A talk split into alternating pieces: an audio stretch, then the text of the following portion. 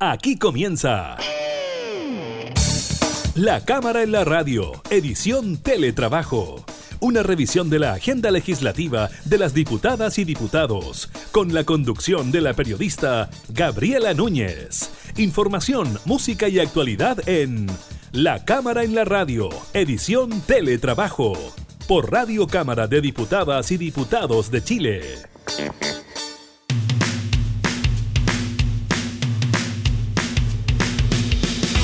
Hola, ¿qué tal? ¿Cómo están? Bienvenidos a un nuevo programa de la Cámara en la Radio en esta modalidad de teletrabajo que hemos eh, implementado para poder comunicarnos con ustedes eh, todos los días a través de todas nuestras plataformas eh, tecnológicas. Así que gracias por acompañarnos, gracias también eh, por sus saludos de respuesta al feedback que se hace entonces tan bueno para mantener la comunicación. Usted ya lo sabe, el objetivo, conocer el trabajo legislativo, informarse de las principales noticias del día y también conocer la impresión de los parlamentarios sobre diversos temas. Así que iniciamos de inmediato la cámara en la radio en teletrabajo.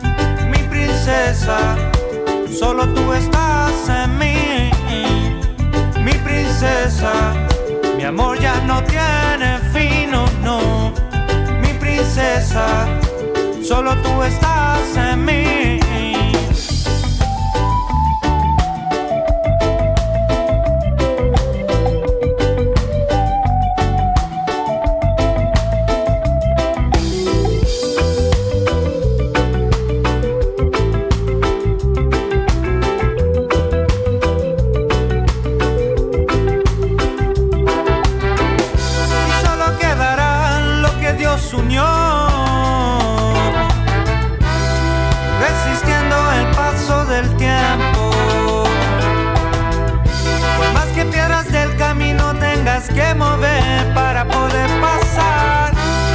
Ahora sigue persiguiendo tu sueño.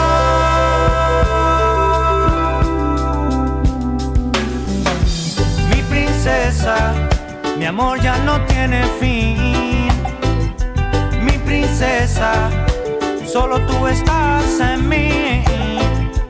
Mi princesa, mi amor ya no tiene fin princesa, solo tú estás en mí.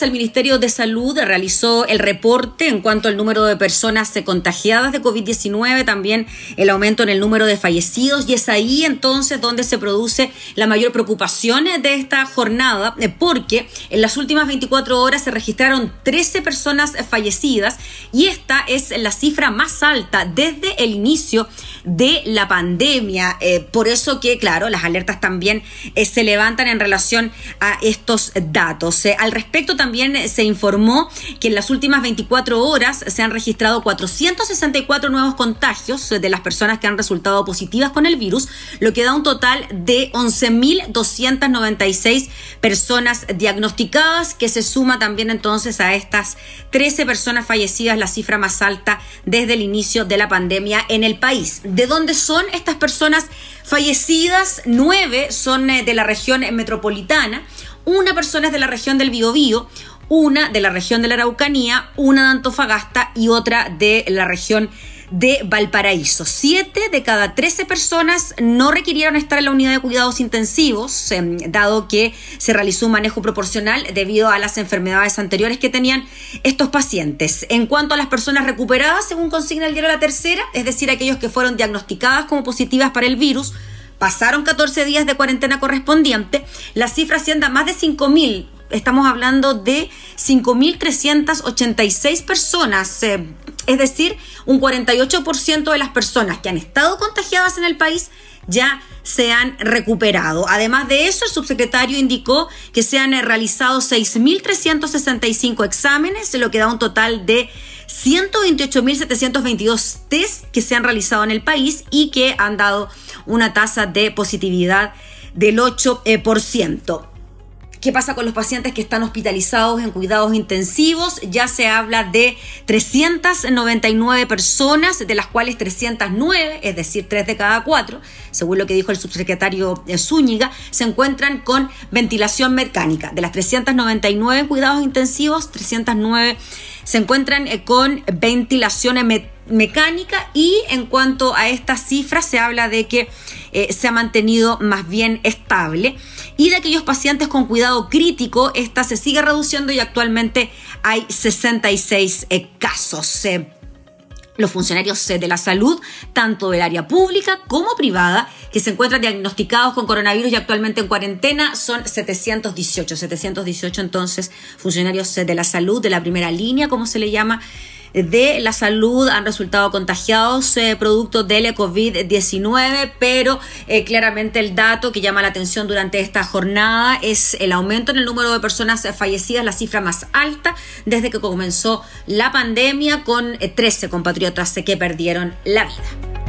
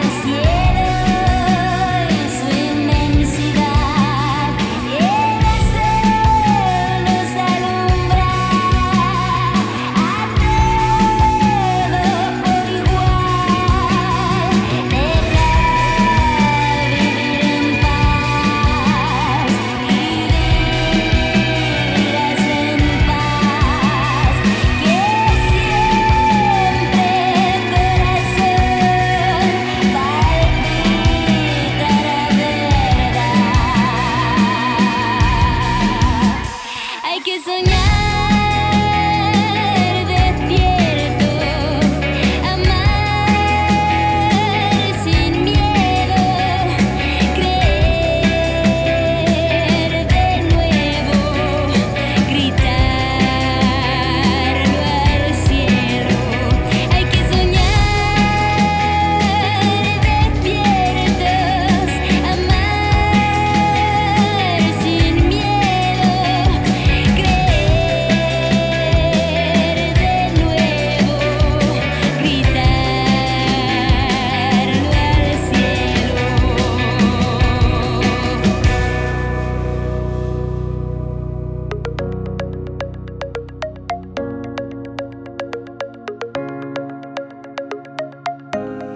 Dios que nos ha cambiado la vida y se nota, ¿no? De tener libertad para trasladarnos a cualquier parte. Estamos ahora en nuestras casas y compartimos 24/7 eh, con eh, nuestras familias. Es por eso eh, que la Corporación Ciudades se realizó una encuesta a través de redes sociales a más de 6.000 personas mayores de 18 años a lo largo del país para saber cuáles han sido las principales dificultades de los ciudadanos para adaptarse a este nuevo estilo de vida, este estilo de vida de cuarentena, en el encierro y los aprendizajes que han dejado estos días estando entonces en la casa. Respecto a la convivencia, fíjese usted que el 49%, casi la mitad, dice que ha mejorado. El 41% no ha visto mayores variaciones, mientras que un 10% de todas maneras es una cifra alta, sintió un deterioro de la relación familiar.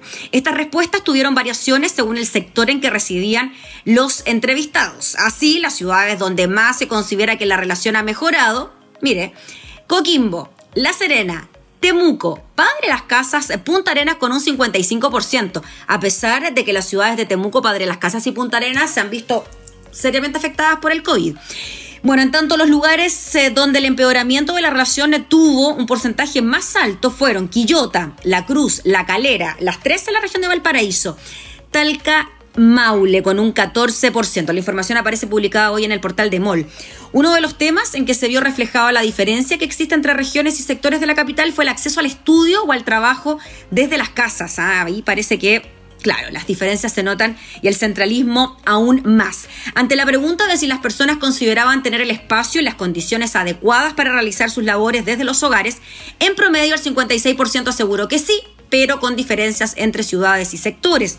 Si en la zona nororiente de Santiago el 70% respondió afirmativamente en relación a las condiciones para realizar las labores desde el hogar, los habitantes de los sectores sur, poniente y norte lo hicieron con un 54%. Incluso a nivel nacional, quienes viven en Copiapó y en Tierra Amarilla, en el norte del país, señalaron solo en el 41% de los casos que contaban con las condiciones apropiadas para realizar este teletrabajo o bien estas... Em, teleclases, ¿no? Desde los colegios. A pesar de que la mayoría aseguró tener las comodidades para quedarse en sus casas para el trabajo o el estudio, ante la pregunta sobre qué cambios les gustaría que se hicieran en la sociedad y los empleos luego de la pandemia, el 46% consideró que la flexibilización de los horarios, tanto del inicio como del término de la jornada, podría ser una buena opción, mientras que el 19% optó porque el transporte y los espacios públicos congreguen menor cantidad de gente. El 17% por mantener parcialmente sus labores desde la casa y el 11% no consideró necesario ninguna modificación y a un 7% le gustaría que los lugares de trabajo y estudio congregaran menor cantidad de gente. Encuesta entonces realizada eh, por la corporación Ciudades, evaluando entonces los cambios en los comportamientos de la vida de las personas.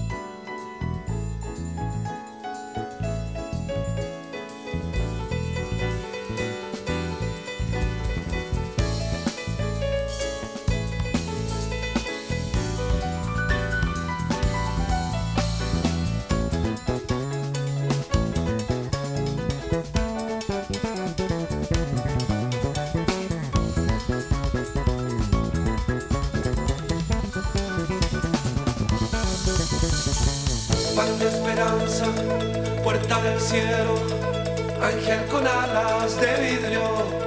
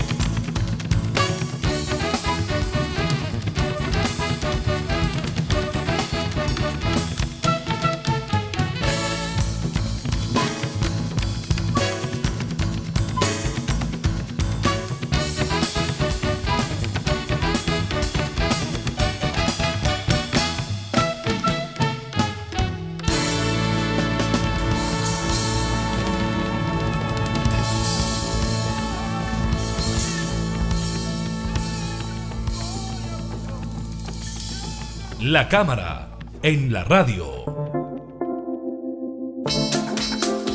Durante esta jornada tuvimos la posibilidad de conversar con la diputada de la Federación Regionalista Verde Social, Alejandra Sepúlveda.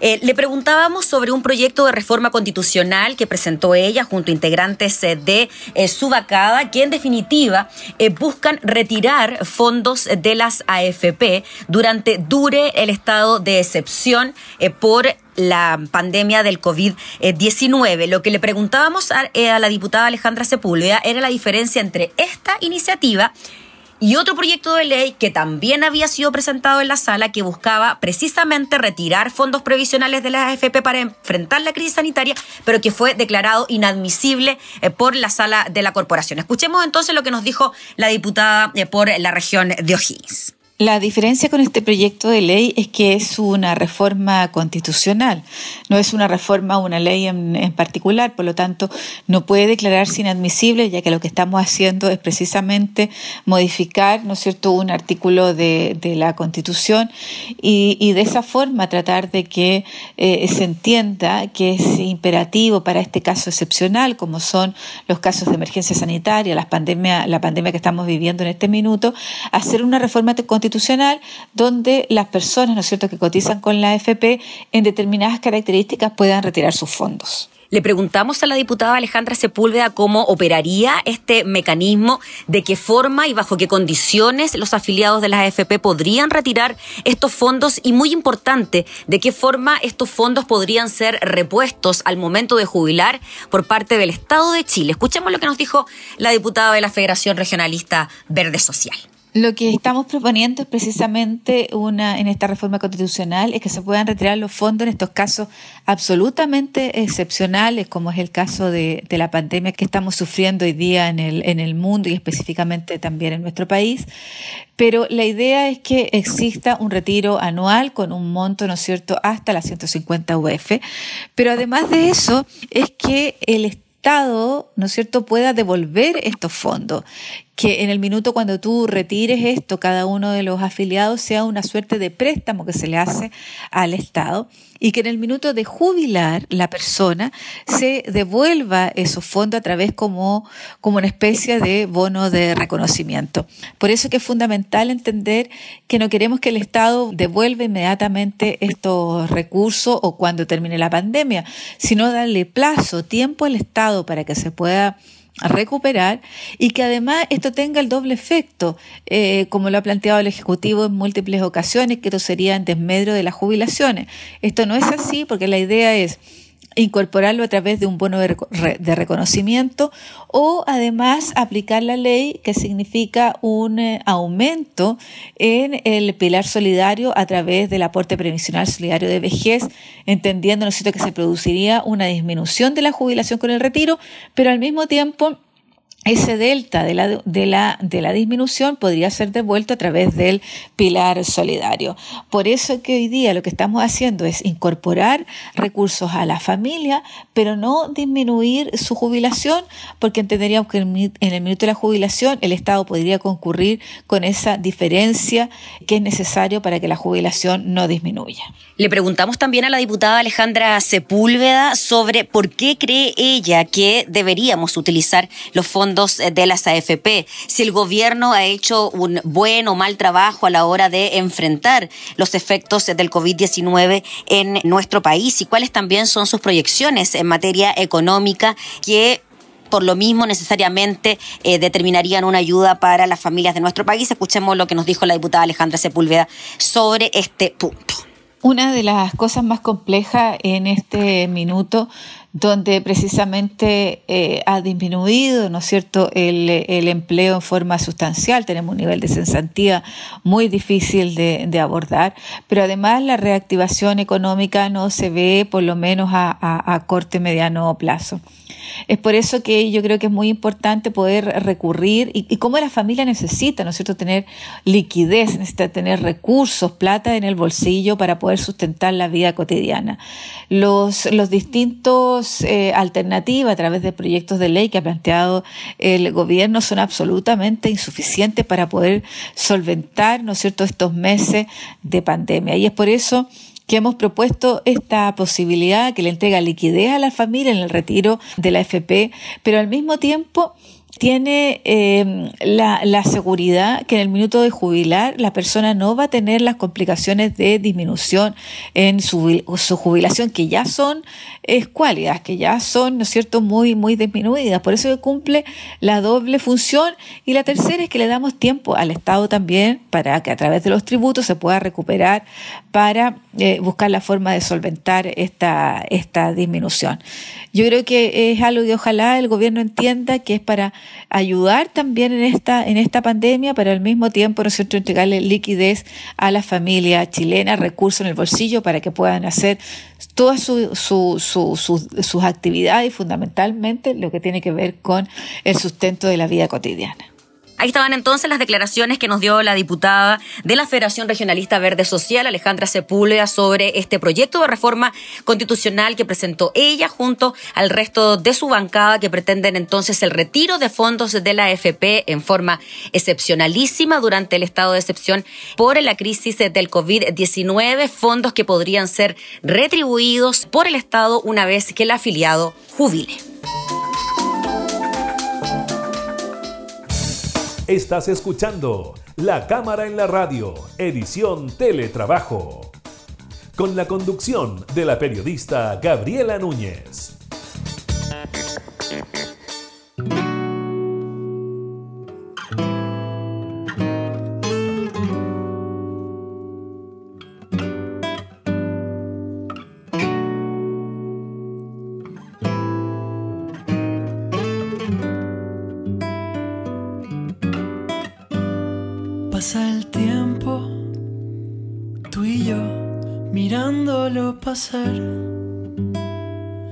Recostados como un monumento debajo del rubor de la ciudad. Yo solo esperando una señal, un preciso momento.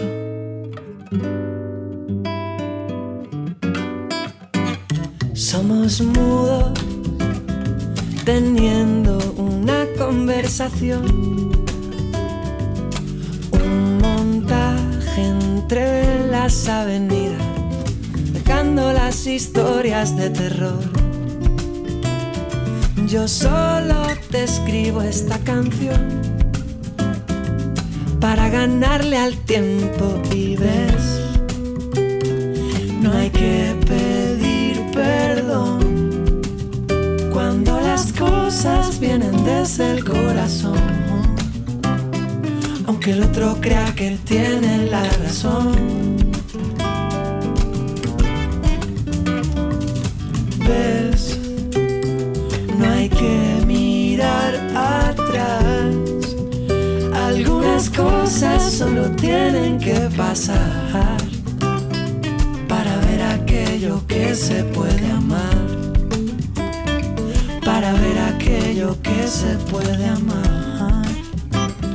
Para ver aquello que se puede amar. Oh, oh, oh, Se va el día. Se va el día y Vamos ganándole al pudor. pudor, pudor, pudor. No se ve ninguna otra salida darnos por entero a la ocasión. Ya desdibujamos el temor para empezar de nuevo y ves, no hay que pedir perdón cuando las cosas vienen desde el corazón aunque el otro crea que tiene la razón.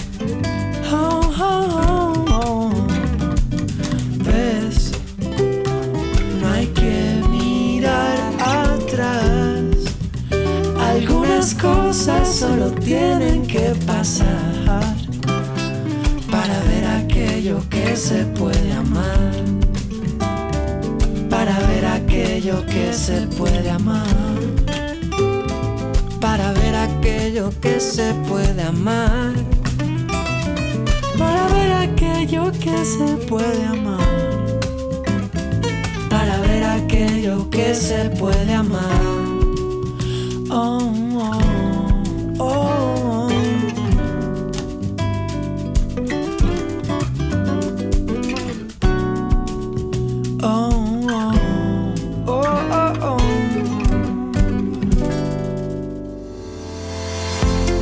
Revisamos información legislativa, lo que ocurrió durante este martes en la sala de la Cámara de Diputadas y Diputados, donde se acordó solicitar múltiples medidas en el contexto de la pandemia del COVID-19. Estamos hablando de por lo menos 10 resoluciones que se aprobaron que promueven la suspensión del retorno a clases, la aplicación de medidas de protección para la ciudadanía, apoyos económicos para determinados sectores, entre otras muchas materias. Por ejemplo, está la resolución 996, se digo, que solicita al Ejecutivo disponer la concesión de un bono especial de reconocimiento a la labor de trabajadores y funcionarios de la salud que prestan servicios presenciales y efectivos en el contexto de la pandemia por COVID-19.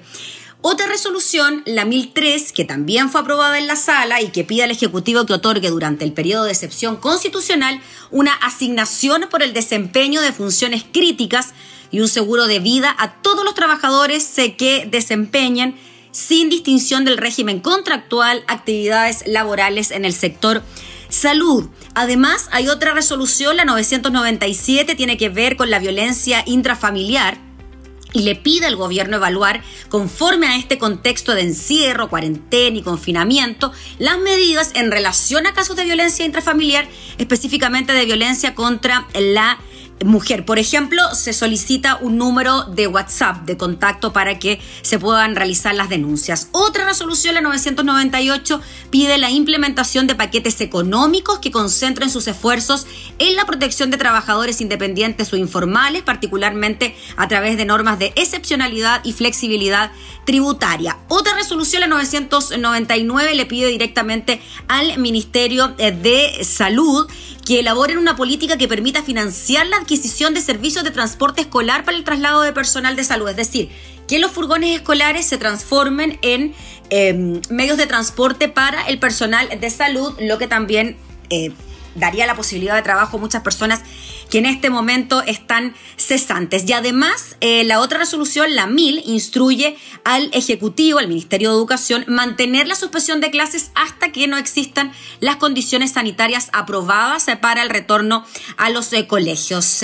Además, hay otra resolución, la 1001, que instruye la suspensión del retorno presencial de los funcionarios públicos, adoptando todas las medidas necesarias. También se le pide al Ministerio del Trabajo que modifique ciertos decretos que tienen que ver con el sistema de pensiones para que durante la vigencia del estado de excepción constitucional de catástrofe se permita a las personas que demuestren no haber percibido ingresos durante 30 días retirar de su cuenta previsional individual un monto equivalente al 80% del promedio mensual de sus ingresos del año 2019. Dos resoluciones más, la 1004 que propone aumentar el testeo de los, eh, del COVID-19, es decir, eh, de los exámenes, especialmente en aquellas regiones o comunas con mayor cantidad de contagio. Y finalmente la 1005, que entre otros puntos solicita disponer la prohibición de funcionamiento de los establecimientos y lugares de trabajo que pongan en peligro a las personas que trabajan o asistan a ellos, eh, a ellos en particular a los centros comerciales que puedan reabrir sus puertas. Eh, son las resoluciones que se aprobaron este martes en la sala de la Cámara de Diputados en una sesión en que tuvo un porcentaje de la asistencia a través de diputados en forma telemática, en sus casas, en sus distritos, en sus regiones y otros que llegaron hasta la sala de la corporación.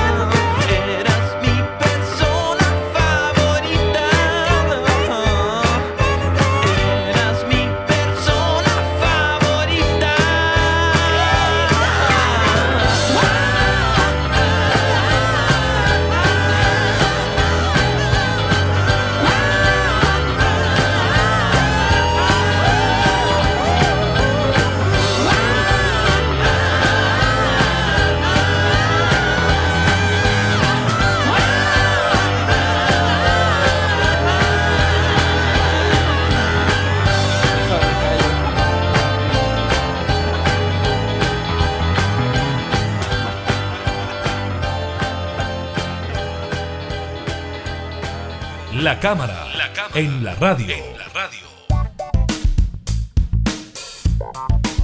Siempre es importante conocer la realidad de nuestros países vecinos para saber cómo están enfrentando la pandemia por el coronavirus. Eh, Argentina fue uno de los países en adoptar medidas eh, quizás más drásticas a la hora de enfrentar la pandemia con cuarentenas nacionales en todo el eh, país. Ahora el país trasandino se alista para flexibilizar la cuarentena desde este lunes, desde el próximo lunes. La medida de aislamiento decretada el pasado 20 de marzo vence el domingo y el gobierno ya está trabajando para una apertura focalizada por provincias y también por comunas según lo que ha dicho el gobierno, eh, han catalogado como un triunfo su acción en cuanto a la lucha contra la propagación del coronavirus. Pero desde que el gobierno permitió una apertura de 11 actividades el lunes pasado, ahora el Ejecutivo evalúa qué estrategia pondrá en marcha a partir del próximo lunes 27 de abril. El ministro de Salud, Ginés González, eh, de Argentina, confirmó ayer que se abrirá una cuarentena en algunas zonas del país, es decir, una cuarentena focalizada. Eso significa que cada provincia y ciudad definirá su grado de apertura, aunque por ahora no se han tomado decisiones respecto del regreso de clases. Se trata de la fase 4 de la cuarentena que, según el diario El Clarín, potenciará el rol y la definición de cada gobierno local sobre lo más conveniente para su territorio. Claro, aquí se toman las decisiones a nivel central, tomando en consideración lo que ocurre en cada comuna. Allá entonces serán los gobiernos locales en los que estarían en condiciones de tomar estas decisiones. Así, por ejemplo, para el gobierno no tendría sentido mantener cerrados los comercios en lugares donde no circula el virus.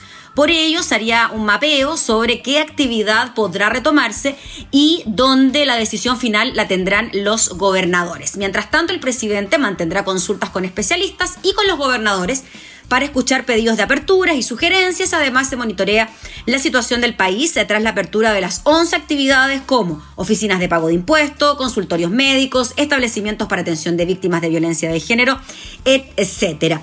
Para determinar si se puede decretar o no una apertura de la cuarentena, se cruzarán parámetros como el nivel de concentración de la población, la actividad económica y comercial, la conexión con otras ciudades y la situación epidemiológica. Eso sí, el transporte entre las ciudades sigue estando prohibido.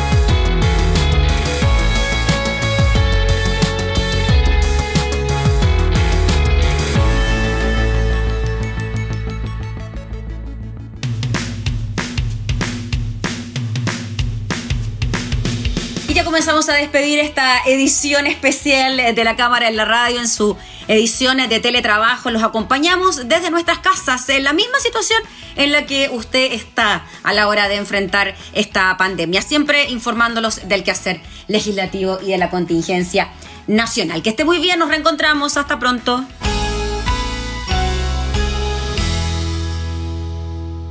Hemos presentado La Cámara en la Radio, edición Teletrabajo. Una revisión de la agenda legislativa de las diputadas y diputados, con la conducción de la periodista Gabriela Núñez.